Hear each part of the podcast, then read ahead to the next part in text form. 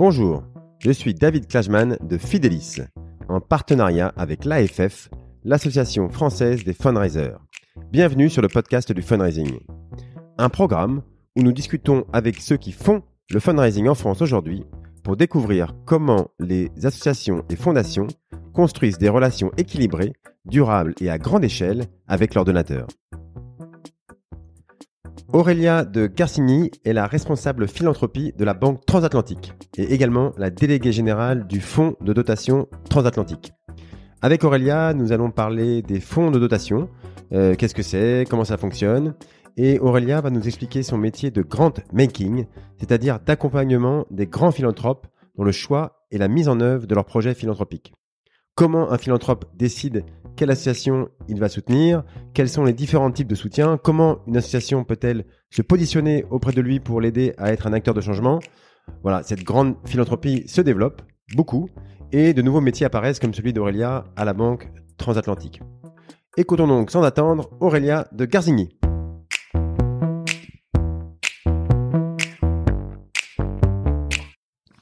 Je reçois aujourd'hui Aurélia de Garcigny, qui est responsable philanthropie de la Banque Transatlantique. Et, pardon, et déléguée générale du Fonds de dotation transatlantique. Deux choses. Bonjour Aurélia. Bonjour David. Alors, euh, nous sommes dans les locaux de la Banque euh, Transatlantique. Dans, c'est le huitième, je dis pas de bêtises. Ou... Tout à fait. C'est le huitième, un très joli endroit, donc tu me, tu peux me, tu peux me redire, tu, avant qu'on qu'on enregistre, tu me racontais l'histoire de ces locaux qui sont euh, où Romy Schneider est venu jouer dans la banquière. Je sais pas si les jeunes qui nous écoutent ont vu le film La banquière, je suis pas sûr. Peut-être pas. Est-ce qu'ils connaissent Romy Schneider? Bon, Quand même, je pense. On espère. Mais donc un, magnifique euh, bâtiment Art déco. Tout à fait. Euh, classé. Classé. Et euh, qui mérite d'être reconnu. Année 20, euh, architecte tu me l'as dit, mais j'ai oublié. Joseph Marast. Joseph Marast, très connu, euh, sûrement. Et donc, euh, effectivement, c'est magnifique. Et, euh, et donc, euh, tu m'accueilles ici aujourd'hui, et on va parler avec toi d'un sujet bah, que j'ai assez peu abordé en fait dans le podcast, qui est la, je sais pas si on peut la grande philanthropie, je sais pas si ça se dit, euh, euh, et notamment le, le, le rôle des, des, banques dans cette grande philanthropie. Euh, donc, je suis très content que tu aies accepté mon invitation parce que c'est un type de philanthropie qui se développe beaucoup, on le sait. Alors, on connaît les, les grands exemples américains. Euh, voilà, Bill Gates et la fondation Bill and Melinda Gates qui fait beaucoup parler d'elle, mais mais il y a beaucoup d'exemples aussi en France et c'est ça que qu'on va voir avec toi aujourd'hui. Euh, on va voir comment ça fonctionne. Euh, on va parler de l'environnement juridique. Euh, on va voir bah, comment est-ce qu'on aide ces grands philanthropes à bâtir leurs projets.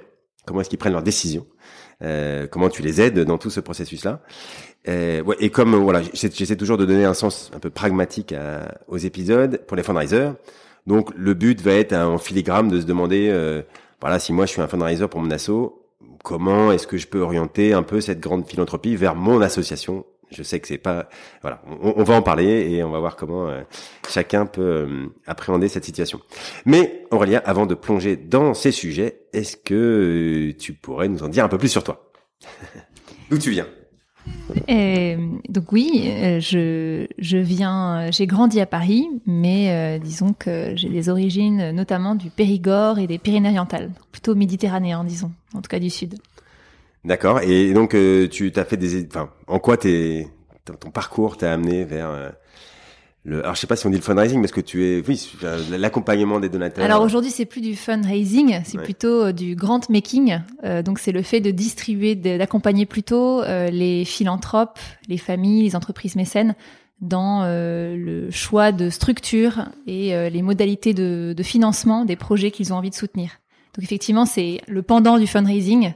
Euh, et, euh, et, bien sûr, c'est très complémentaire et ça, ça va dans le même sens. Ça œuvre pour la même, euh, pour le même but. D'accord. Grant making, mais ça, c'est grant, c'est c'est les, les, financements publics, c'est ça les, les Pas forcément, non. C'est le fait de distribuer des dons. Ah d'accord. on a, disons, ça c'est un peu plus ouvert. En fait, on a cherché à trouver une manière de de d'écrire de, de, ce métier et donc c'est une des manières, je dis pas que c'est la seule définition, mais c'est une des manières de, en tout cas, de d'évoquer le pendant du fundraising côté euh, structure qui distribue des fonds. Ah oui, d'accord.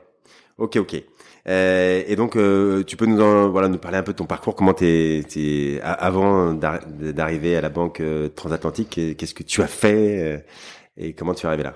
Tout à fait. Donc moi j'ai fait des études assez classiques généralistes d'école de, de, commerce. Euh, mais j'avais à cœur dès le début euh, de euh, voilà, de donner un sens à mon métier euh, futur. On dit que c'est voilà, c'est forcément un, mot euh, beau, très à la mode aujourd'hui. De plus en plus, on, on, se rend compte que les gens ont besoin de donner du sens à leur métier. et, et c'est vrai qu'à l'époque, bah voilà, j'ai commencé un peu à, réfléchir à ce que un profil école de commerce pouvait pouvait donner dans dans le domaine plus largement de euh, de l'intérêt général. De moi, j'y suis venue plus par la culture, par euh, par l'art, puisque j'ai commencé à travailler aux arts décoratifs. Donc euh, un musée magnifique dans le Palais du Louvre hein, que je vous incite à aller visiter si vous ne le connaissez pas. Et donc je suis venue à ça par par la culture. Euh, J'avais aussi réfléchi aux maisons de vente aux enchères puisque avec le commerce et l'art, les histoires de, de l'art, c'est aussi une, une voie possible. Mais finalement voilà, j'ai débarqué au musée des arts décoratifs. Euh, j'ai beaucoup aimé euh, cette euh, cette première structure qui m'a fait découvrir ce que voulait dire fundraising, puisque à l'époque j'étais en charge de tout d'abord de, de, des recherches de mécènes entreprises, puis ensuite de particuliers. Donc j'ai travaillé pendant deux ans. Euh, et voilà, donc ça a été ma, ma découverte côté justement fundraising. Puis pendant cinq ans, j'ai travaillé au sein d'une d'une ONG qui s'appelle Vision du Monde. Donc je suis passée de la culture à l'humanitaire. C'est là qu'on s'est rencontrés. Voilà, c'est là qu'on s'est euh, qu'on s'est rencontrés. Voilà, Fidélis travaille pour Vision du Monde depuis 12-13 ans maintenant, donc euh, c'est là que j'avais rencontré Aurélia effectivement il y a quelques années. Euh, donc là c'était plutôt grand public parce que et oui grand public et aussi quand même euh, grand donateur, mais le côté philanthropie des structures qui cherchent des donateurs. D'accord. Euh, ce qui effectivement aujourd'hui pas la, la, position dans laquelle je suis, mais effectivement à l'époque il y avait tout l'aspect donateur particulier, euh, grand public et euh, le démarrage quand même d'une d'une philanthropie de grands donateurs et d'entreprises mécènes. D'accord. Euh, voilà. Et ensuite j'ai mon activité pendant trois ans de conseil en fundraising, mais aussi un peu en grant making. Euh, on était trois associés dans un cabinet qui s'appelle Adlimina et donc là nos clients étaient très variés. Euh, à la fois de donc plutôt associatifs, fondations dans le domaine de l'éducation, euh, mais aussi des collectivités publiques et j'ai commencé à conseiller des, euh, des familles de philanthropes dans ce cadre-là. Ah d'accord, qui sont euh, d'accord un peu par hasard, enfin par hasard ou je sais pas, c'était à ton compte et les gens, tu as commencé à les accompagner? En fait, voilà, c'est c'est beaucoup des rencontres. Hein. De toute façon, ce, ce, ce, ce, métier est fait de, de, beaucoup de belles rencontres et, et donc c'est quelque chose que je souhaitais développer dans le cadre de notre activité de, de, cabinet de conseil et et donc j'ai commencé à le, à le développer et, et ma et ma route a croisé la, la banque transatlantique à cette occasion. D'accord, d'accord. Ils t'ont dit, bah, pourquoi vous viendrez pas faire euh, ça, mais chez nous à une grande échelle, euh, c'est ça le... euh, C'est ça, plus ou moins. Oui, oui. ça s'est pas passé exactement comme ça. D'accord. Mais disons que, en tout cas, c'est à cette occasion-là que je me suis rendu compte à quel point ces deux métiers, donc fundraising et grant making, étaient vraiment complémentaires et que je pouvais tout autant me sentir utile d'un côté comme de l'autre. Euh, et donc voilà. Et donc effectivement, c'est arrivé à un moment donné où, où la Banque Transatlantique euh, m'a proposé de, de, les rejoindre pour développer D'accord. Alors on va rentrer dans, dans, dans, le détail là, mais, mais donc ton métier aujourd'hui, tu c'est c'est pas autant de trouver des dons que de trouver comment dépenser euh, utilement, le plus utilement possible, euh, l'argent de qui est, qui est déjà là, quoi. Est-ce que je, je, un oui, alors oui, même si c'est pas mon rôle n'est pas de choisir moi, euh, Aurélia, quelle association est digne d'être soutenue ou pas.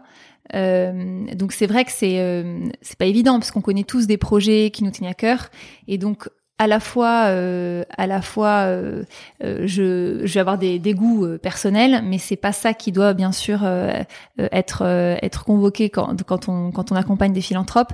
C'est en revanche d'arriver à, à, à, les à les accompagner, enfin à les aider, disons, à, à définir plus précisément ce qui va leur correspondre comme type d'association, comme type de projet. et donc c'est vraiment voilà aider un philanthrope, une entreprise mécène, même quand elle nous dit je ne sais pas qui je veux soutenir, à lui permettre d'arriver jusqu'à euh, en fait euh, des critères assez précis. Il y a bien sûr une part d'affect importante, mais il y a aussi en fait des critères objectifs de taille d'association, de localisation de l'association, de liens qu'ils peuvent créer au-delà du financement? Est-ce qu'ils peuvent s'investir euh, en temps auprès de cette association, cette structure? Alors attends, on, va revenir euh, sur euh, parce que là on rentre dans l'accompagnement du du, du, du le, process, comment tu tu tu voilà tu remplis cette fonction de trouver la meilleure euh, asso ou le meilleur projet pour les philanthropes. Mais avant, avant de, de rentrer dans ce détail, j'aimerais juste que tu donc on, va parler maintenant du bah, le, cœur du sujet qui est le euh, bah, le, fonds de notation transatlantique. Euh, et, et, et, pour commencer, euh, est-ce que tu peux nous dire ce que c'est un fonds de dotation Je sais que c'est rapidement un sujet qui peut devenir un peu technique entre guillemets parce que c'est il y a un côté juridique, mais euh, voilà, rappelle-nous ce que c'est un fonds de dotation. Alors effectivement, aujourd'hui, dans le cadre de mon, de mon métier, euh, je conseille les clients euh, en philanthropie, dans leur démarche philanthropique, et je aussi, euh, je dirige ce fonds de dotation, qui est une sorte de fondation. En fait, c'est dans la famille des fondations. c'est un, une structure juridique française qui, comme une fondation, a pour objectif premier de capitaliser afin de financer des projets d'intérêt général. Ok. Donc c'est pas une c'est pas une fondation. Voilà, c'est une... c'est une sorte de fondation. D'accord. Mais alors... dans la famille des fondations, mais c'est un statut juridique euh, distinct. D'accord. Précis. alors, si on l'a inventé, c'est que il y avait sûrement une, une, une raison. Je crois que ça date de 2008, c'est ça? Tout à fait. C'est quoi les différences entre euh, une fondation et un, un fonds de dotation? En fait, euh, les, disons, euh, on pourrait en parler des heures, n'est-ce pas? Mais euh, la principale euh, différence à retenir, c'est que bon, déjà, il est plus récent. Il, il a été créé pour être plus souple, mais il a la même capacité juridique en fait qu'une qu'une fondation reconnue d'utilité publique, la fameuse FRUP, qui est qui est le statut par excellence dans, dans le domaine des fondations en France.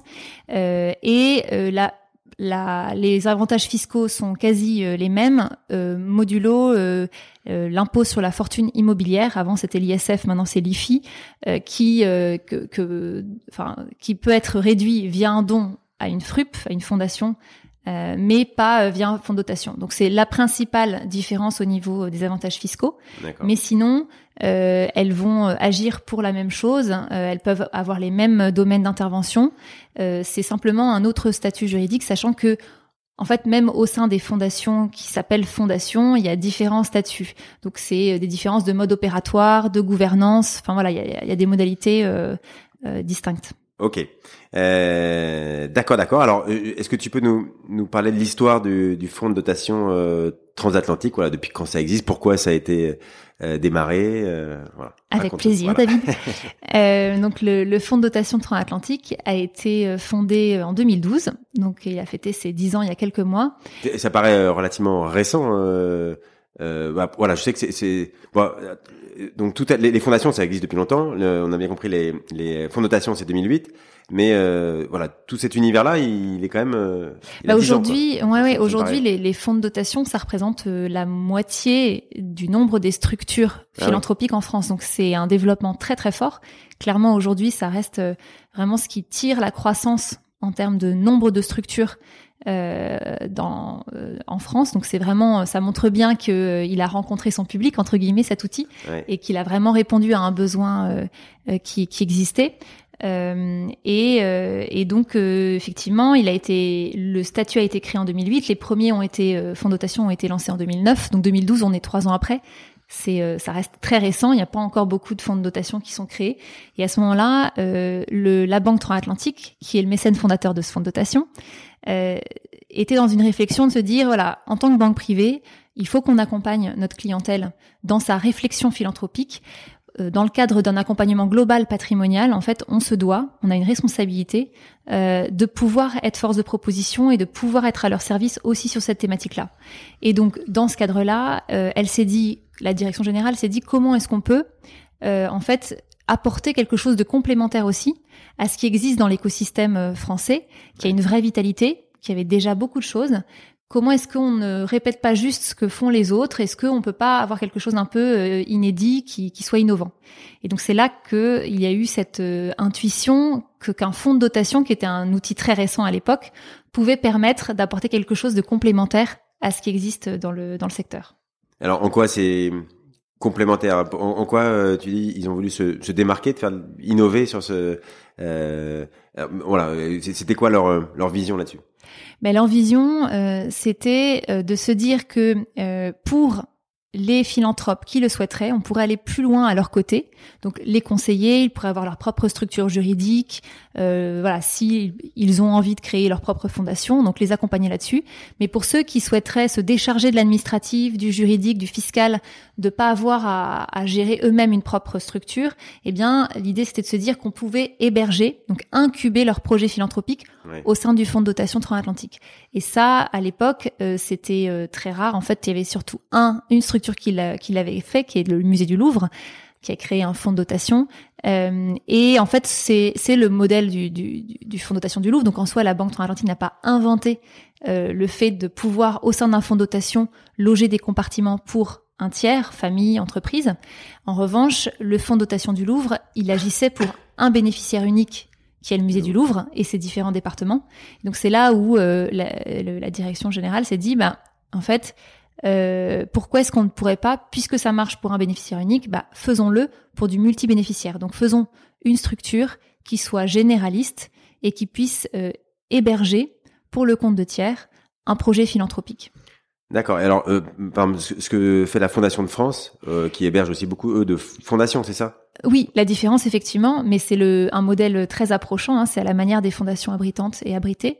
Euh, c'est euh, le, le fait d'être un fonds de dotation qui est assez unique. Mais effectivement, la, la, les modalités de pour le compte de tiers euh, gérer euh, une activité philanthropique, ça effectivement c'est euh, c'est très largement répandu en France et effectivement notamment par la Fondation de France. D'accord, d'accord, ok. Et, et, du coup, toi, tu c'est plutôt avec des entreprises ou avec des particuliers que tu travailles? Alors au départ, on s'est vraiment dit que ça répondrait à un besoin de particuliers, de familles, et euh, bah voilà, avec l'expérience de la dizaine d'années qui vient de s'écouler, on s'est rendu compte qu'en fait, ça pouvait aussi répondre à un besoin d'entreprise. Donc aujourd'hui, c'est davantage des familles que des entreprises, mais effectivement, on a quand même, euh, on a quand même un certain nombre d'entreprises qui euh, sont intéressées par la démarche. D'accord. Et alors, la façon de travailler avec avec les entreprises ou les familles, c'est c'est plus personnel avec les familles ou dire qu'on est plus dans le quotidien de la famille et ça structure les parents, les grands-parents, c'est ça qu'une entreprise qui est peut-être qui est plus rationnelle? Alors oui, alors c'est vrai qu'on a tendance euh, à opposer euh, le, le, mécénat d'entreprise avec un côté plus euh, plus visible, plus rationnel, plus stratégique et structuré. de du côté plus affectif d'une philanthropie familiale. Après aujourd'hui, c'est une, une distinction qui marche plus trop puisque de fait, bah, quand on va travailler avec une entreprise, on va quand même travailler avec un chef d'entreprise au départ qui veut que, euh, à titre euh, de, de, de, professionnel, en fait, sa structure et ses collaborateurs puissent être associés à un projet qui ait du sens. Donc en fait, l'affect euh, va aussi prendre une part importante et la gouvernance va être partagée avec les collaborateurs s'il veut vraiment qu'en fait ce soit un vecteur de cohésion interne. Voilà, donc il y a vraiment ça aussi côté entreprise. Mais c'est sûr qu'il y a un volet forcément public euh, qui peut être aussi chez les familles, mais qui est moins évident que quand c'est une entreprise. Donc effectivement, il y a cet aspect euh, public. Euh, communication, quoi. communication externe, exactement. Euh, côté familial, aujourd'hui, en fait, pareil, c'est plus exactement si entre guillemets, c'était un peu simpliste de, de se dire que c'était du pur affect, qu'il n'y avait pas de stratégie. Et aujourd'hui, dans le cadre familial aussi, euh, il y a une vraie volonté d'avoir de l'impact, de euh, structurer la démarche, comme tu le disais, d'associer les, les différentes euh, générations, de les embarquer, de pouvoir utiliser l'outil philanthropique comme un, un, vecteur en fait de transmission de valeurs familiales. Donc, euh, mais du coup, la, la, la stratégie, l'aspect stratégique, euh, n'est pas un gros mot dans le domaine familial. C'est-à-dire qu'on peut euh, avoir, voilà, il y, a à la fois les bons sentiments, mais il y a aussi la, la rationalité de se dire, euh, et surtout quand de plus en plus de chefs d'entreprise en fait le font à titre personnel, bah, ils sont ils sont chefs d'entreprise le jour, euh, bah, le week-end dans leur euh, démarche philanthropique, ils n'ont pas envie d'être complètement différents. Donc en fait, ils ont envie aussi d'être rationnels. Ils ont envie aussi que que leur démarche euh, puisse euh, puisse être structurée, mesurée, exactement. Ok, ok, très bien, euh, c'est très clair. Et alors, bon, j'ai pas une question bateau, mais mais du coup, ton quotidien, est-ce que tu peux nous nous détailler un peu ce que tu fais Voilà, je sais pas, c'est une journée classique d'Aurélia, c'est ça ressemble à quoi C'est beaucoup de rencontres, beaucoup de rendez-vous. Euh, donc, euh, ben, il y a bien évidemment euh, des rendez-vous avec des philanthropes, des clients, des entreprises mécènes. partir d'une page blanche et les aider à définir ce qu'elles auront envie de soutenir par leur projet. donc ça, c'est effectivement une partie de, de, de, mon quotidien. Une autre partie, c'est de fédérer, mobiliser mes collègues, mes chers collègues banquiers, euh, pour qu'ils saisissent ou qu'ils tendent les perches hein, lors de rendez-vous avec leurs clients et qu'ils me les présentent pour qu'on puisse ensemble euh, les accompagner euh, dans la démarche philanthropique. Donc il y a toute cette sensibilisation aussi des clients, des pardon, des banquiers en interne euh, pour euh, voilà pour qu'ils euh, pour que ce soit plus clair pour eux parce que c'est pas forcément aussi quelque chose d'intuitif pour eux la, la, philanthropie au départ mais ils sont vraiment ils sont vraiment volontaires ils ont envie de le faire. Mais donc voilà de les de les former en fait ils comprennent ton métier à toi voilà exactement de les former et de et de leur donner les clés pour qu'ils osent en parler en, en rendez-vous euh, et puis, euh, et puis il y a aussi euh, une partie de mon quotidien qui consiste à être un peu au niveau de l'extérieur de l'écosystème philanthropique français, bah, un peu le référent de la Banque transatlantique pour justement essayer de réfléchir à des synergies avec d'autres structures, aussi rencontrer des associations qui nous contactent, on va en parler, mais effectivement on est très souvent contacté par des associations qui se demandent un petit peu comment elle pourrait être soutenue par des philanthropes. Donc, euh, donc voilà, il y a aussi beaucoup de rencontres avec euh, et d'échanges avec des associations euh, qui qui cherchent à comprendre comment comment fonctionne cette activité de, des, des banques en matière de philanthropie. Ok, alors, il y a plein de sujets dans ce que tu viens de dire, mais alors juste un, c'est quoi la hum, pour pour le banquier euh, euh, qu'est-ce que hum, qu'est-ce que tu lui mets en avant sur qu'est-ce qu'il a gagné lui quoi? C'est une vraie question. Il faut que lui euh, il ait l'impression qu'il va oui. Enfin, c'est peut-être lui il est là pour faire un peu du business enfin voilà pour apporter une valeur à ses clients d'abord et donc faire du business. Mais voilà c'est quoi l'avantage pour le banquier d'avoir ton offre en plus? Alors c'est pas pour avoir un gros bonus à la fin de l'année, ça ils l'ont bien tous compris. ils l'ont bien tous compris, et pourtant ils ont quand même envie d'en faire. Donc comment ça se fait euh, Ben en fait il y a plusieurs choses. Euh, déjà euh, ils comprennent que aujourd'hui de plus en plus les clients vont être en demande de ça. Et donc un banquier, ben, je parlerai pas euh, à la place de mes chers collègues, mais euh, son but, c'est de satisfaire son client, c'est de d'être en réponse à ses besoins. Et donc de plus en plus, ils se rendent compte déjà que c'est un besoin. Donc de manière très euh, pragmatique, c'est de se dire, il y a un besoin. Si on a une solution, il faut que je comprenne cette solution pour comprendre comment ça peut répondre aux besoins de mon client. Oui. et en fait, aussi, c'est une manière de d'enrichir le lien avec son client. Et ça, euh, c'est vrai que tous les banquiers, euh, euh, je pense pas en trahir certains en disant ça, mais tous ceux avec qui on a fait des rendez-vous, euh, bah, ça leur a donné d'autant plus envie d'en faire d'autres parce que ils se sont rendus compte que parfois, dans le cadre philanthropique, euh, ils pouvaient être en, relation avec ce client depuis dix ans, mais ils avaient jamais évoqué certains sujets que en un rendez-vous ensemble, on va pouvoir évoquer. Pourquoi, bah, voilà, pourquoi est-ce que le client est très sensible aux enfants malades pourquoi euh, telle maladie, euh, il a envie de les soutenir plus spécifiquement bah, En général, et bien sûr, tout le monde ne rentre pas, voilà, on peut pas euh, réduire beaucoup de philanthropes à, ça, mais de fait, en général, c'est parce qu'il y a une expérience personnelle avec quelque chose qui les a touchés personnellement dans leur famille, dans leur entourage, ou voilà, ou d'autres engagements qui vont dire quelque chose personnellement du philanthrope. Et ça, ben, en fait, euh, c'est quelque chose qui enrichit beaucoup la relation avec le banquier. Et le banquier, il, en est en fait euh, aussi euh, bénéficiaire. Il est heureux aussi de, de pouvoir partager ça avec avec son client. Oui, bien sûr. Bah voilà, l'intimité, bah, c'est mieux connaître son client. C'est sûr qu'à un moment, il peut apporter les services bancaires après qui sont plus adaptés. Ou bref, on comprend bien. Ça crée des liens aussi. J'imagine que toi, tu Enfin, tu, et après, tu, accompagnes ces, ces, philanthropes, tu les accompagnes dans la durée. C'est-à-dire que tu, une fois que le projet est démarré, euh, tu, tu les vois euh, euh, tout le temps du projet. C'est-à-dire, euh, enfin, j'imagine qu'il y a des gens qui sont là depuis le premier jour, non? Ben en fait, ça dépend effectivement euh, de de la nature du projet, des montants en question, parce que de fait, suivant les montants, il y a plus ou moins de, de long terme. Ça peut être en fait parfois un un don ponctuel conséquent et donc aider ponctuellement un philanthrope à définir à quelle structure il souhaite euh, donner oui. ou euh, quel type de projet au sein d'une structure il souhaite soutenir.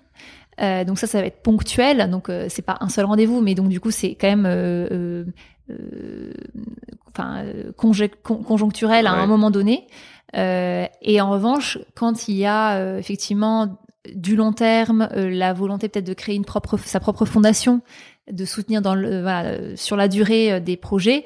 Et ben là euh, c'est un peu à la carte ça dépend en fait du philanthrope. Certains vont y mettre du temps personnel euh, parfois ça peut être des projets de, de retraite très actives euh, et, et vont directement voir les associations. Certains veulent qu'on soit intermédiaire parce que ils ont très peur d'être très sollicités par les assos. Donc effectivement Parfois, c'est aussi ce qu'on leur apporte, c'est le fait de pas être en direct avec les associations, ce qui peut être frustrant d'ailleurs pour les associations, mais qui, voilà, on va respecter la volonté du, philanthrope ou de la famille euh, euh, qui le souhaite. Euh, et donc, et donc pour certains, ça va aller jusqu'effectivement au suivi de l'utilisation du don concret, le relationnel avec l'association.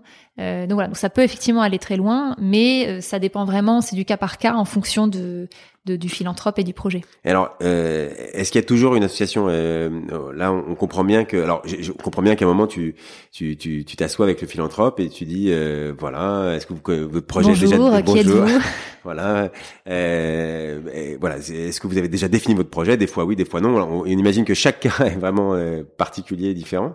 mais est-ce que 100% du temps, à la fin, tu vas dire ah bah ça tombe bien, j'ai une association pour vous. elle s'appelle un tel, euh, elle fait ci, elle fait ça. Ou, des fois non, il n'y a pas. Alors non, alors déjà le premier rendez-vous c'est rare. Euh, parce que parce que justement ce que je te disais c'est que l'idée c'est c'est pas de plaquer un catalogue d'associations qu'on aurait euh, à, ou que, que j'aimerais particulièrement moi personnellement, euh, mais vraiment de, de et puis et puis en fait euh, c'est un lien euh, qui doit se construire avec euh, le philanthrope, qui doit avoir confiance qu'on n'est pas en train de lui refourguer une association spécifique parce que ma tante y travaille ou que mon cousin, voilà. Donc c'est important de. C'est ça la confiance. Bon, il y a la confiance dans l'assaut, ça on connaît tous ce, ce, sujet, mais toi, il y, a une, y a une confiance dans toi. Ben, en fait, en, tant qu'intermédiaire, de cette manière, c'est important qu'il soit d'abord convaincu que on est là pour euh, nous adapter à leurs, enfin leurs envies, les projets qui ont du sens pour eux. Et effectivement, euh, que ce soit pas de la manipulation de euh, on a envie de, de, de, qu'il y ait un, projet plutôt qu'un autre qui soit soutenu. Euh, mais dès lors que le cahier des charges, alors c'est vrai que c'est pas un beau terme pour pour la philanthropie, mais effectivement que les les différents contours de son projet sont affinés, et à ce moment-là qu'il nous demande d'être force de proposition, bah là on est plus que ravi on est très heureux de pouvoir parler d'un projet ou d'un autre et de manière très transparente en expliquant comment on les connaît. Euh, est-ce que euh, on a déjà travaillé avec eux? Est-ce qu'on les a vus sur le terrain? Euh, Est-ce que voilà, est-ce qu'en fait ils ont été recommandés? Et on va aussi pousser les analyses de, projets plus spécifiques. Et ça, c'est soit quand nous on leur propose des noms, mais parfois en fait c'est aussi eux qui, lors du premier rendez-vous, nous disent bah voilà, on m'a parlé de telle fondation, telle association. Euh, je me dis pourquoi pas les soutenir? Qu'en pensez-vous? Et donc là, bah, le, notre travail, c'est d'être le plus objectif possible, d'aller regarder un peu s'il y a des risques de réputation dans cette association, euh, euh, de regarder un peu les comptes euh, annuels de l'association, de voir si voilà comment comment l'association est gérée, et donc, d'apporter cette cette cet avis là aussi aux, aux philanthropes. Ok, alors donc pour pour euh, répondre à, enfin une, à, une question du début, c'est est-ce que Enfin, toi, toi est-ce que l'association a besoin de venir te voir? Est-ce qu'il y a un intérêt? Est-ce Comment elles, elles se font connaître? Euh, euh je, je, retiens quand même, elles ont quand même intérêt à ce que tu les connaisses, euh, parce que euh, bah, si tu les connais pas, tu peux pas en parler, quoi. Et, et donc, il y a quand même, toi, tu as un travail de veille des sur le, ce que font les assos, et, et, qui va pas être évident parce qu'il y a beaucoup d'associations. comment Comment tu fais ça? Est-ce que c'est toi qui vas chercher l'info ou alors c'est les assos qui viennent te voir? Comment tu gères? Les deux. euh, ben en fait, il y a, euh, on a quand même euh, un email public que les gens connaissent et auquel ils, vont euh, très souvent en fait envoyer des plaquettes ou en tout cas ils vont nous contacter pour nous parler de leurs associations. T'en reçois beaucoup? Oui. Ah ouais. Beaucoup, c'est quoi? C'est cinq par semaine ou? Euh, ben en fait ça dépend des semaines parce qu'on a aussi des moments où il y a des appels à projets qui sont euh, officialisés pour certains philanthropes. Et ah dans ces cas-là euh, il y a un flux beaucoup, plus important. Mais euh, mais c'est oui au minimum 5 par semaine et jusqu'à 20 tu peux leur répondre hein, tu arrives à et eh ben on essaie de répondre systématiquement oui. On peut pas forcément toujours euh, avoir un entretien téléphonique ou euh, ou, euh, ou un entretien physique avec les structures. Ça, on peut pas parce que malheureusement, on n'a pas on n'a pas assez de temps pour ça. Mais en revanche, on répond systématiquement, ne serait-ce que par un email, à la structure qui nous a contactés. On essaie vraiment de le faire systématiquement parce que c'est vrai que voilà, c'est c'est ça paraît euh, le minimum euh, enfin c'est important parce que c'est aussi l'image de, de, la structure qui est en question de savoir est-ce que tu es en mesure de d'avoir une réponse euh, un minimum argumentée en tout cas expliquant que tu as bien reçu la demande ou le, les informations et que tu pourras les recontacter le cas échéant si ça correspond à et alors ça t'arrive alors pareil une question je sais qu'elle est c'est difficile de répondre à ça mais ça t'arrive de de quand un philanthrope te parle d'avoir plusieurs associations en tête, imagine ah oui tiens euh, celle-là celle-là. Comment tu distingues Est-ce qu'à la fin, j'imagine c'est le philanthrope qui à qui tu laisses le, le, choix bien sûr. Ah bah bien sûr. Mais mais mais tu sais bien que tu vas enfin la façon dont on parle, tu vas orienter un petit peu. C'est pas facile justement d'avoir cette neutralité. Non, alors euh, c'est sûr que on n'est pas euh, 100% neutre. De toute façon, la, la neutralité absolue n'existe pas. Donc dès, dès lors qu'on se dit ça, bon ça ça ça rassure un petit peu, ça enlève un petit peu de pression, mais le but recherché, c'est d'être le plus neutre possible, euh, en fait, et en fait euh, d'arriver au moment où on lui on l'a suffisamment fait parler pour qu'on ait plus que quelques noms en tête et pas 50. Euh, D'accord. Donc c'est ça le but, c'est euh, c'est vraiment de se dire que quand on en a encore trop en tête de projets euh, dont on peut parler, c'est qu'on n'a pas posé assez de questions aux philanthropes pour aider à, à préciser les choses. Ouais. Euh, donc, euh, ouais. Et, et euh, d'accord, d'accord. Je, je c'est, c'est, clair. Et après, euh, euh, après, j'imagine que oui, tu t'orientes et tu t'expliques, comme tu dis, à chaque fois tu dis comment tu as eu l'info et ce que tu connais. Voilà, tu es très transparent là-dessus. Il y en a combien des des fonds comme euh, bah, comme comme celui de la, la banque euh, transatlantique, il y en a, je me rends pas compte, il y en a, il y en a 5, 50. non, non mais... euh, alors alors en fait, euh, blague à part, on est assez unique. Euh, ça ne veut pas dire qu'il n'y a pas d'autres fonds de dotation qui euh, peuvent avoir des compartiments. Ce que je disais, c'est que le fonds de dotation du Louvre est le premier du genre. mais on est, à notre connaissance, le seul fonds de dotation qui soit généraliste, hébergeant et fondé par une banque privée française. Donc ça, c'est, c'est à notre connaissance, on est les seuls. et pourquoi? Parce qu'en fait, c'était pas pour ça que l'outil a été créé au départ. En fait, l'outil il a été créé pas forcément pour avoir euh, une complexité de euh, compartiments pour compte de tiers au sein de la structure philanthropique. Il y avait les fondations, effectivement, il y a les fondations abritantes qui existent pour ça. Euh, et donc, les fonds de dotation, en général, ceux qui se créent, sont avec un, fondateur et vont avoir eu un axe de, de soutien. Mais toutes les banques, toutes les grandes banques n'ont pas ce type de structure en place? Le même, euh, les mêmes modalités, non. Elle peut avoir des fondations abritées avec des thématiques. Elle peut avoir un fonds de dotation avec des thématiques. Mais euh, encore une fois, hein, à notre connaissance, euh, aucune n'a un fonds de dotation qui soit hébergeant. D'accord. pour compte de tiers. Ok, ok. très bien, très bien. Alors, est-ce que euh, tu peux, alors parce que tu, tu gères aussi le, c'est autre chose, la, mobilisation des, des collaborateurs euh, dans la banque. Ça, c'est un, un, nœud de tes casquettes qui n'a rien à voir? Alors, bah, ça a à voir parce que tout ça euh, tourne autour de l'engagement euh, solidaire, sociétal. comment mettre en mouvement toutes les bonnes volontés pour agir pour une société plus juste. donc, donc pour moi, c'est c'est complètement lien. Mais c'est vrai que c'est une autre une autre activité euh, et, et, en même temps qui nourrit, euh, quand je parlais de la sensibilisation des, des banquiers, euh, pour qu'ils parlent de philanthropie à leurs clients. Bah, c'est sûr que s'ils ont remonté leurs manches et qu'ils sont allés se mettre au service d'une association pendant une journée, ah ils en parlent avec d'autant plus de, de, de, sincérité et de motivation que s'ils n'ont pas fait ça. Donc en fait, quand même tout ce, tout ce, ce est interconnecté et, tout s'enrichit. Enfin voilà, c'est pour moi très complémentaire. Mais effectivement, euh, on organise euh, des, euh, des, journées de mobilisation.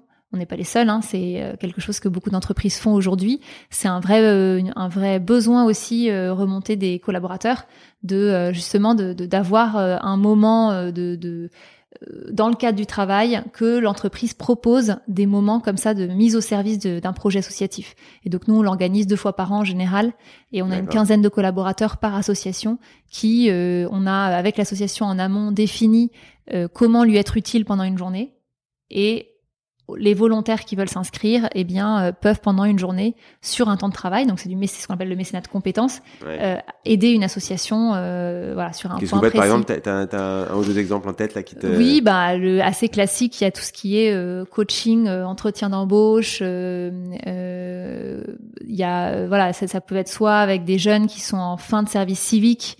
et donc de, de pouvoir échanger avec eux et de les aider à, à, à, traduire de manière la plus professionnelle possible ce qu'ils ont vécu pendant leur service civique en vue de leur prochain euh, entretien d'embauche. Et il y a aussi parfois avec des associations qui ont des, des bénéficiaires euh, qui peuvent être un peu marginalisés ou qui euh, sont en recherche de réinsertion dans le, dans le tissu économique français, de se dire voilà qu'il y a des échanges pour regarder le CV et savoir comment comment ce CV peut être euh, peut-être pas forcément améliorer mais modifier pour mettre en valeur au maximum les compétences euh, de la personne. Donc voilà, ça peut être des échanges de ce type-là, par exemple, euh, orientés euh, professionnalisation des, des, bénéficiaires de ces associations. D'accord, ok, ok. alors, tu dis, ouais, souvent les banquiers sont, ont besoin de connaître et d'être, d'avoir le, de faire ces journées-là, ça leur permet aussi de comprendre ce que fait l'association. Mais non, je, je me demande si, pour, pour le, la banque, est-ce que c'est un c'est un, un, une vraie différence Est-ce qu'elle le met en avant, même commercialement, quand un, un je sais pas, un, un chef d'entreprise, qui a beaucoup de sous vient et dit euh, voilà, euh, dites-moi ce que vous faites pour moi, ce que vous pouvez faire pour moi. Est-ce que euh, cette notion d'accompagnement philanthropique, c'est quelque chose que, qui est mis en avant? Est-ce que c'est une vraie force ou non, c'est le, le, truc qu'on dit à la fin de la réunion parce que on a quand on a dit tout le reste quoi. Ou est-ce que non, tu penses que aujourd'hui et dans l'avenir, le fait que bah, les, les, partenaires financiers comme vous êtes puissent euh, dire nous on n'est pas juste pour gérer votre argent, on vous apporte bien plus. Est-ce que tu penses que c'est c'est l'avenir? Euh, bah alors, je suis peut-être pas très objective euh, sur la question. pour moi, bien sûr, c'est l'avenir. Euh, et puis, c'est déjà un, peu le présent, euh, puisque aujourd'hui, toutes les banques privées, quand même, ont un discours philanthropique. Ça veut pas forcément dire la même chose à chaque fois, mais voilà, il y en a maintenant de moins en moins qui n'ont, qui ne, qui n'ont pas de discours, en tout cas, et de, de prise de, de, parole sur l'aspect conseil en philanthropie. Donc, donc ça pour moi, c'est une force. Euh, Aujourd'hui, on est reconnu, en tout cas au niveau de la Banque transatlantique, comme le quatrième métier, la quatrième expertise de la banque, euh, à côté de la gestion euh, de plans d'actionnariat, donc tout ce qui est euh, gestion d'actions gratuites, de stock options pour euh, pour des grands groupes, mais aussi des, enfin, cotés et non cotés, et donc accompagner les entreprises et aussi gérer les bénéficiaires de ces de ces plans, à savoir les cadres dirigeants, euh, dans la gestion de leurs titres euh, qu'ils ont pu recevoir par leur employeur. Donc tout cet aspect-là, c'est une expertise de la maison. Il y a l'activité plus classique de gestion de fortune, qui est aussi une autre expertise euh, de, de, la Banque transatlantique. Il y a l'aspect expatriation aussi, c'est un, un, vrai, une vraie, un vrai, ça fait partie de l'ADN de la de la maison depuis 140 ans, d'accompagner des expatriés français à l'international avec toutes leurs problématiques fiscales, voilà. Et donc dans, dans ces différentes activités, la philanthropie depuis dix ans, elle a pris sa, sa place. Euh, et, et, donc euh, oui, à mon sens, c'est, une vraie force. Mais bon, encore une fois, je suis pas très objective. Euh, mais non, non, c'est intéressant. Voilà, c'est cité. J'imagine quand quand les patrons de la banque en parlent, s'ils le mettent. Euh, ah oui, on a des patrons euh, très sincères dans la démarche et euh, qui sont de, de, de, merveilleux ambassadeurs. Donc ça, ça c'est sûr. Et oui, et pardon, pour répondre ensuite à la deuxième partie de ta question, bah, dans la démarche commerciale, on va dépendre de la manière dont le banquier, qui est le premier, qui est le point d'entrée, va en parler dans son discours. Donc effectivement, c'est c'est éminemment au cas par cas. Enfin, je veux dire, voilà, on, on, a on a beau en interne essayer de, de faire en sorte que les banquiers s'approprient le discours on n'est rien si le banquier, lors de ses rendez-vous, euh, quand il rencontre des personnes qui peuvent devenir clientes, euh, si elle, s'il ne souhaite pas en parler, bah il va pas en parler. Après, de plus en plus de collègues me font intervenir, euh, même dès la phase de prospection, dans les échanges pour pour parler de ça. Donc voilà, ça montre bien qu'ils ont conscience que c'est une vraie manière de se démarquer. et effectivement, le l'idée c'est de se dire, on accompagne effectivement la réflexion patrimoniale du client euh, et donc c'est euh, gérer au mieux le patrimoine du client, c'est aussi donner du sens au patrimoine du client. Si le client veut qu'une partie de son patrimoine ait ce sens, bah voilà, on veut être son partenaire pour ça et on veut l'aider à aller au plus loin de sa générosité. Donc on va pas le forcer à être généreux. En fait, on se rend compte qu'il y en a quand même beaucoup qui veulent être généreux, mais Ouais. sur ce qu'il veut faire en générosité, ben on va l'aider à aller à mettre le curseur le plus loin possible. Oui, donner des outils pour euh, pour suivre, pour mesurer, pour euh, Exactement. voilà, on comprend tout ça et puis pour avoir des idées sur ah tiens mais est-ce que vous avez pensé à, à impliquer euh, votre famille, votre collaborateur, vos- je sais pas voilà, je suis sûr qu'avec l'expérience vous avez des, des plein d'idées que lui n'aura pas tout seul, c'est c'est normal. Euh, et, et alors une, association aujourd'hui qui a un fundraiser qui écoute, un service communication, euh, est-ce que lui il peut être actif dans cette partie initiale, par exemple euh, en parler lui-même à ses donateurs en disant bah euh, peut-être pa- parmi vous si vous êtes euh, si certains ont des ont beaucoup d'argent à, à, à placer euh, bah, euh, on peut vous orienter vers des partenaires qui seront comme tu dis euh, vous, vous expliquer la philanthropie etc est-ce que est-ce que ils peuvent être euh, voilà, prescripteurs ou en tout cas je sais pas orientés ou non euh, t'y crois pas trop les gens qui ont des sous en gros ils viennent directement voir vous ils n'ont pas besoin que l'asso euh, Euh, alors, non mais alors c'est sûr que les gens qui ont euh, un patrimoine euh, certain, a priori, ils ont au moins un, un interlocuteur banque privée. Il peut en avoir plusieurs aussi. Donc, euh, ils n'ont pas besoin de l'association pour avoir un partenaire euh, banque privée, enfin un interlocuteur. Après, ils n'ont pas forcément euh, l'idée de parler à ce partenaire banque privée de philanthropie. Donc, quand même, il y a potentiellement quelque chose à faire. On en avait parlé ensemble euh, euh, précédemment sur le- tout ce qui est don de titres. Nous, on est convaincus qu'on a aussi une responsabilité en tant que banque privée de sensibiliser euh, plus largement euh, tous les détenteurs de titres de société, qui sont très nombreux et qui sont souvent euh, clients de banques privées, euh, sur la- le fait qu'on puisse donner des titres d'entreprise à une structure philanthropique plutôt que de vendre ces titres et ensuite donner le produit de cette vente à une structure philanthropique. Donc ça, c'est un mécanisme dont on avait parlé, qui est euh, un levier assez puissant parce que tu maximises le don quand tu donnes les titres et non pas le produit de la vente de ces titres. Et donc ça, c'est vrai que euh, toutes les fondations, associations n'ont pas forcément ça en tête. Et donc bah là, moi, le conseil que je donnerais, c'est c'est euh, pas forcément de venir nous voir nous, mais c'est plutôt de, de de parler de cette option, euh, cette cette possibilité de don de titres aux, aux grands donateurs qu'ils ont, qui saisissent ou pas la perche. Et dans ces cas-là, de leur dire s'ils ont effectivement des titres et qu'ils veulent faire des dons, de leur dire d'en parler avec leur banque privée. Parce que là, l'idée, effectivement, c'est que l'association ou la fondation seule, euh, elle peut pas forcément gérer euh, la vente de titres, euh, côté, enfin bref, c'est ça peut être assez technique. Mais du coup, le client, le pardon, le grand donateur, il est forcément client d'une banque privée a priori. Et cette banque privée là, elle peut être un vrai vecteur euh, et un vrai, euh, euh, enfin voilà, elle peut aider ce, ce client à leur faire des dons via des dons de titres et aider l'association ensuite à vendre les titres. Et donc ça, les, les, les- gens le connaissent assez peu, euh, même les gens qui ont des titres. Parce que là, là, on parle pas forcément de grands donateurs, on parle pas Non, de, de gens pas qui vont donner des millions, quoi. Même si je donne euh, euh, 1000 euros, 2000 euros, euh, je, je, je, je peux donner une, 5 actions Capgemini à la place de donner 1000 euros, quoi. Oui, après c'est sûr que la gestion que ça représente pour les associations, euh, bon, Ouais, euh, ouais, ait la recommandation c'est quand même qu'il y a un minimum, euh, voilà. Donc euh, pour que ça vaille le coup. Euh, mais mais oui oui sur le principe en fait il y a pas il y a pas de, de montant euh, minimum là-dessus et c'est pas forcément euh, non c'est pas forcément si connu que ça. Après il y a aussi le fait que de plus en plus on a des exemples maintenant aussi un peu en France de chefs d'entreprise qui donnent leur entreprise à une structure philanthropique. Donc ça, c'est des modèles qu'on avait pas mal dans le nord de l'Europe, euh, des grandes boîtes en fait qui euh, dont la holding de tête est une structure philanthropique. Et ça, on commence un peu à l'avoir en, en France aussi. Et donc, euh, mais c'est sûr que le premier le premier frein qu'on va avoir, c'est euh, le, le fait de se dire euh, la philanthropie, c'est quand euh, c'est quand je serai à la retraite. Ah. D'abord, j'ai mon activité professionnelle euh, et ensuite, je ferai des dons. Et donc, bah, le don de titre, c'est aussi pour ça que parfois il a du mal à voilà, c'est que des chefs d'entreprise, ils se disent je vais vendre mon entreprise et ensuite je ferai euh, de la philanthropie. Or, en fait, quand on est en activité, quand on a des dons de titres, quand on a des titres pardon de société, bah, ça peut être intéressant, même si c'est pour distribuer plus tard, déjà de faire un don euh, tant que tant qu'on a encore euh, quand on est encore en activité. Ouais, c'est ça, c'est c'est dans la tête. euh, Enfin, ouais, j'imagine euh, une partie de ton boulot, c'est ça, c'est expliquer euh, typiquement ça aux chefs d'entreprise que euh, faut pas décorréler quoi. On peut commencer à être Oui. philanthrope ou anticiper sa philanthropie avant d'être à à, la retraite et, et c'est vrai qu'on a ça en tête. euh, ah, je le ferai quand j'aurai le temps quoi. Mais euh, euh, Et les jeunes dans tout ça. et les jeunes, voilà, exactement les jeunes. J'allais t'en parler. Alors justement, je, je voulais, tu nous dis, un, tu nous dises un petit peu plus sur le, toi qui, qui rencontres ces philanthropes euh, dans ton quotidien.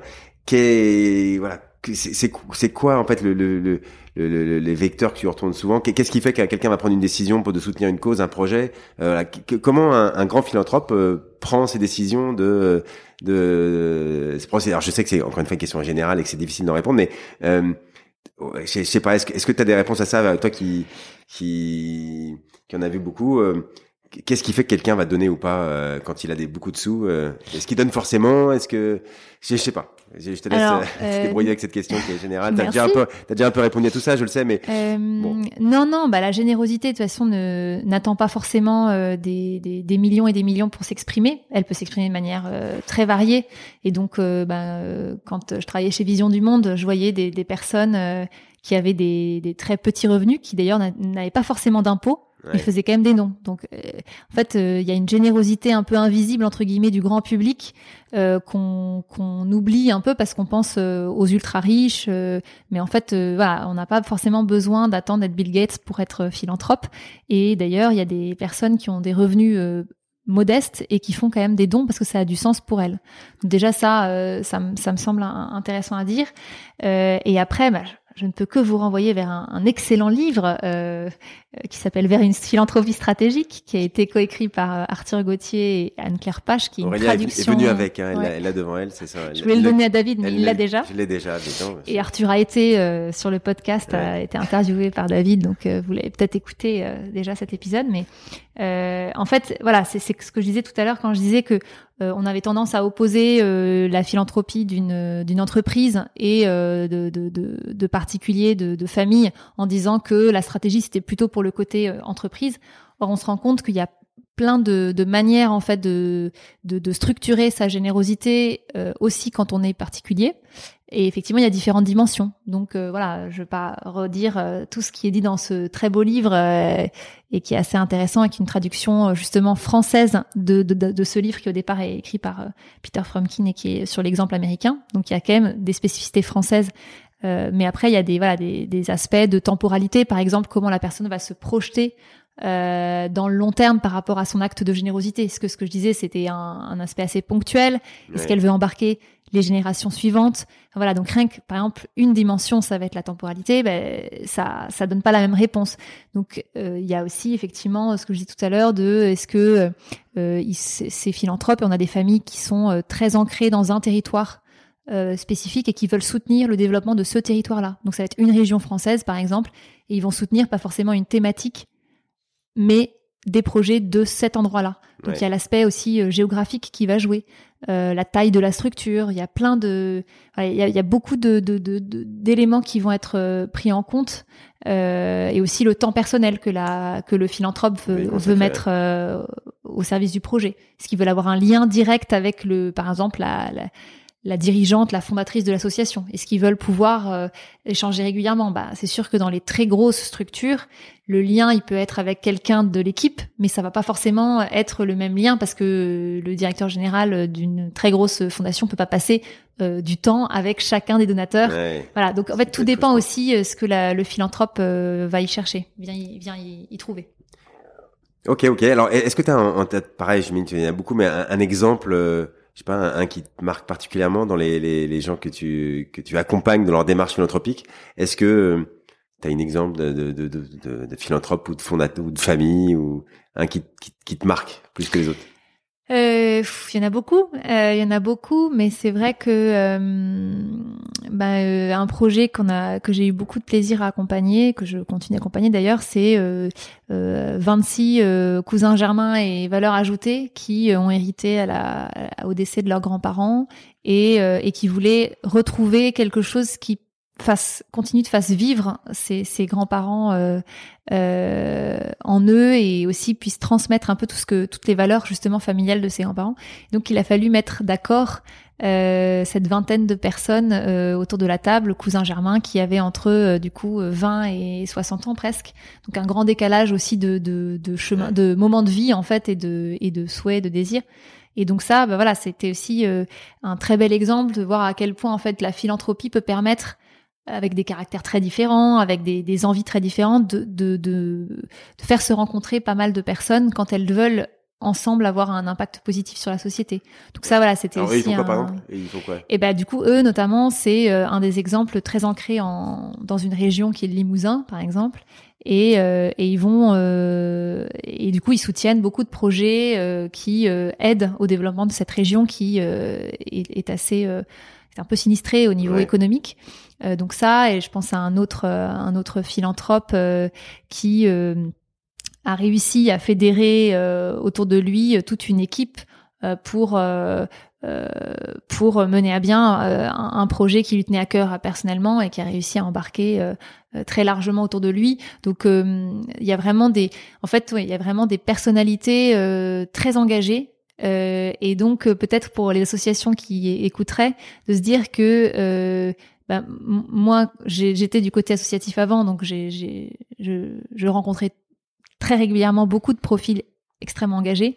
En fait, dites-vous que de l'autre côté aussi, il y a beaucoup en fait de personnes aussi très engagées en philanthropie euh, qui euh, qui font ça de manière euh, vraiment euh, voilà, assez entière et philanthropes, tu veux dire euh, des gens oui. qui distribuent leur euh, le- le- de, de la, enfin, leur argent familial ou Oui, bah, le on, on a tendance Ouais. à opposer les deux et en fait, euh, moi ce que je constate en étant aujourd'hui de l'autre côté entre guillemets, c'est qu'en fait il y a, y, a, il y a pas moins de volonté d'engagement Ouais. euh, et euh, voilà et donc c'est vrai que c'est que c'est Ouais, merveilleux quand ça se rencontre en fait et que des projets associatifs rencontrent euh, ce que ce qu'un philanthrope a envie de soutenir et qu'ensemble ils vont euh, co-construire quelque chose qui qui est pour le bien euh, voilà, des, des deux parties. Euh, ok, ok, super. Bah écoute, j'ai juste quelques allez, dernières questions. Je sais que sur chacune on, on pourrait rester longtemps, mais mais mais j'avais ces dernières questions à te poser. Est-ce que pour toi il y a une philanthropie à la française, une façon qu'on a de nous de fonctionner qui serait pas pareil que que pas pareil des Américains toujours, mais les Anglais ou les Allemands.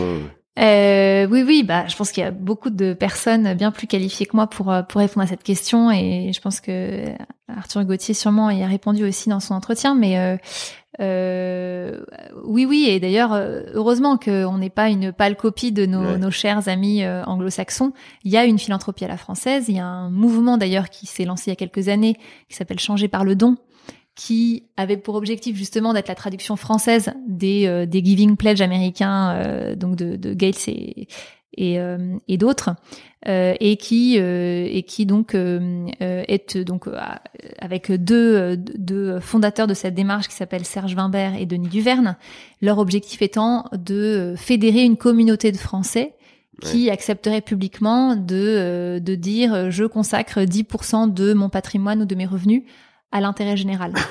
Et on se rend compte que voilà, ça se fait différemment que euh, chez nos amis américains parce qu'il y a euh, il y a voilà, il y a un rapport euh, à la réussite professionnelle, à la prise de parole publique sur euh, sur la générosité qui se fait de manière beaucoup plus discrète en France. Donc ça prend euh, un visage différent de ce que ça prendrait aux États-Unis, mais mais il y a quand même un mouvement initié. Donc il y a beaucoup de choses qui se, il y a une vraie un, un vrai développement. Puis il y a des des jeunes entrepreneurs aussi qui prennent plus la parole.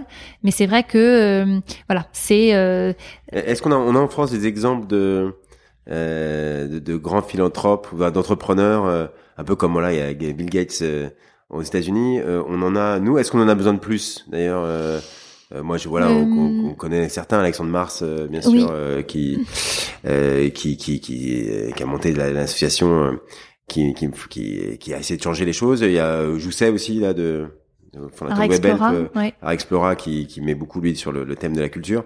Euh, bon, c'est c'est quand même des exemples qui inspirent, non Oui, oui, oui. Alors ça inspire. Après, euh, c'est sûr que ça, en, en- ça peut parfois peut-être impressionner aussi d'autres en se disant justement, c'est pas pour moi, il faut être euh, extrêmement riche pour pouvoir euh, s'engager. Vrai que Et donc le mouvement changé par le don, c'était aussi de montrer que en fait 10% c'est euh, bah, c'est proportionnel à, à ce qu'on gagne. Donc c'est pas forcément 10% de euh, 500 milliards, ça peut être 10% de à notre échelle. Euh, et, euh, et c'est vrai que euh, au même titre que euh, parfois euh, les euh, on peut se dire qu'il faut attendre la, la, la, la retraite pour être généreux et voilà.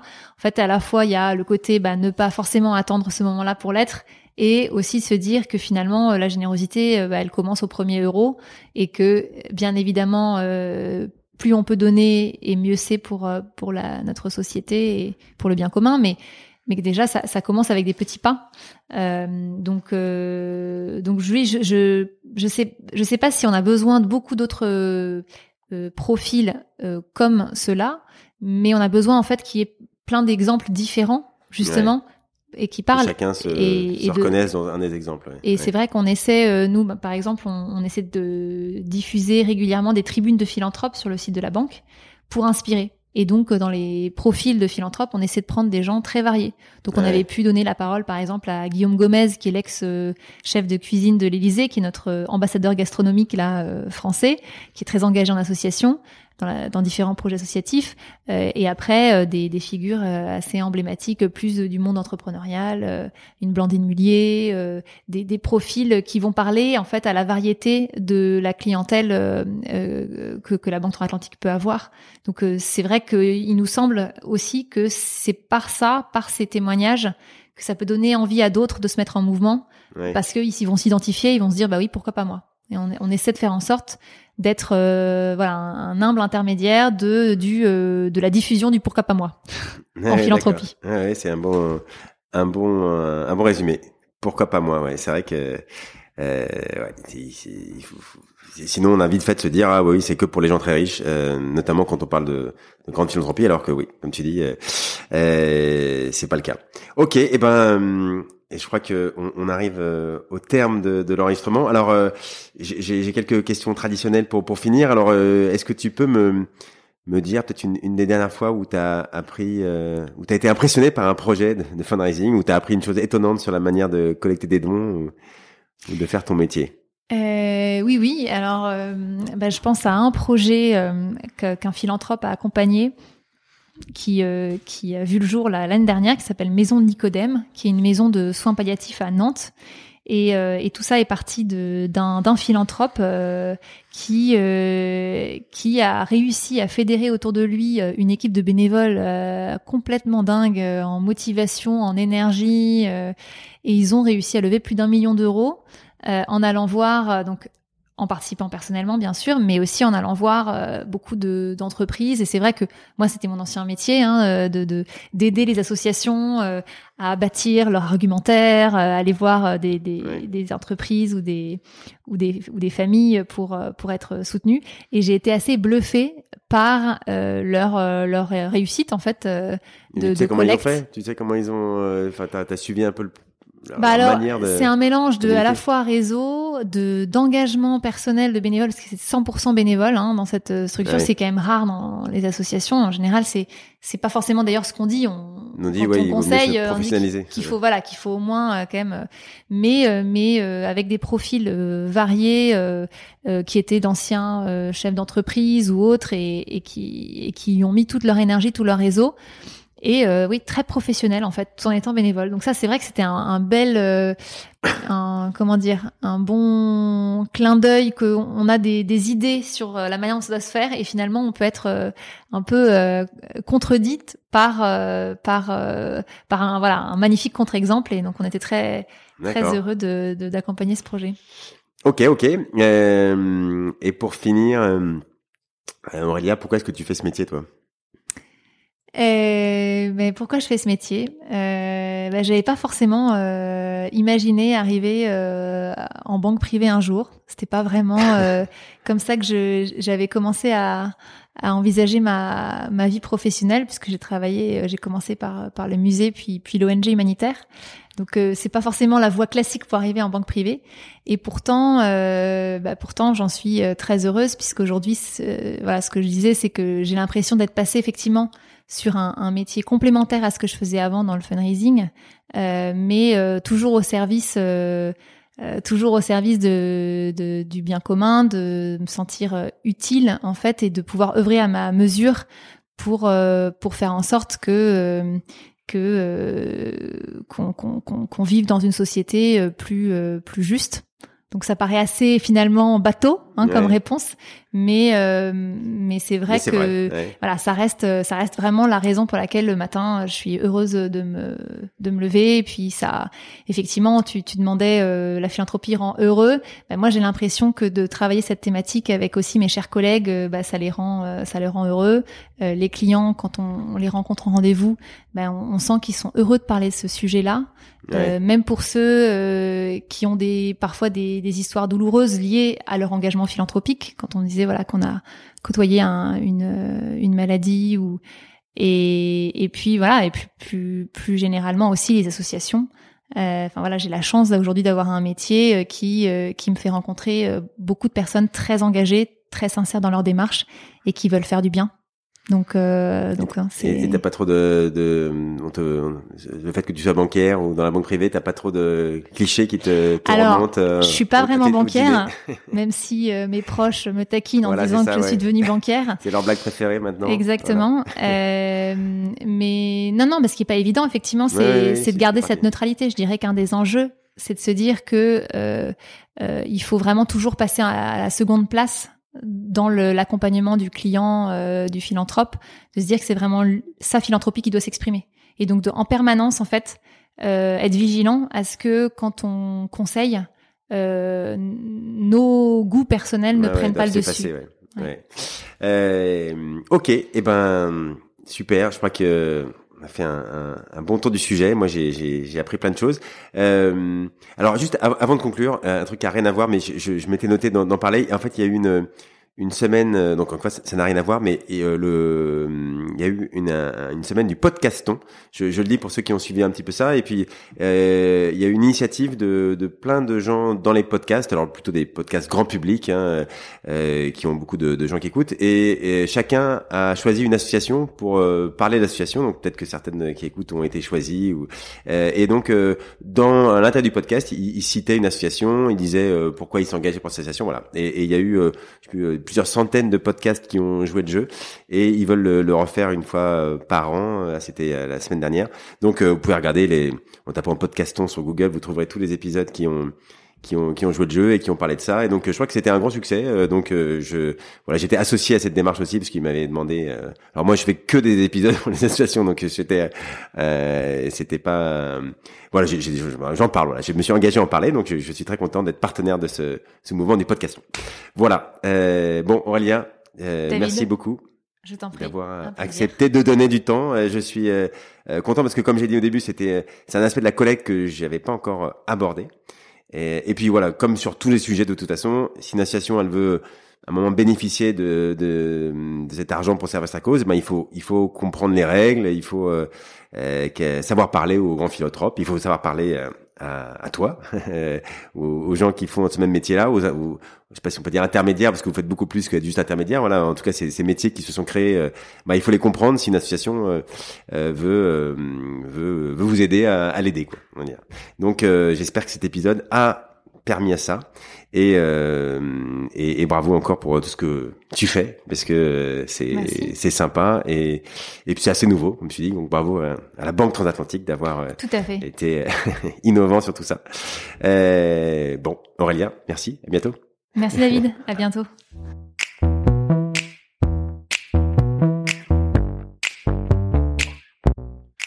Bravo, vous avez écouté cet épisode du podcast du fundraising jusqu'au bout.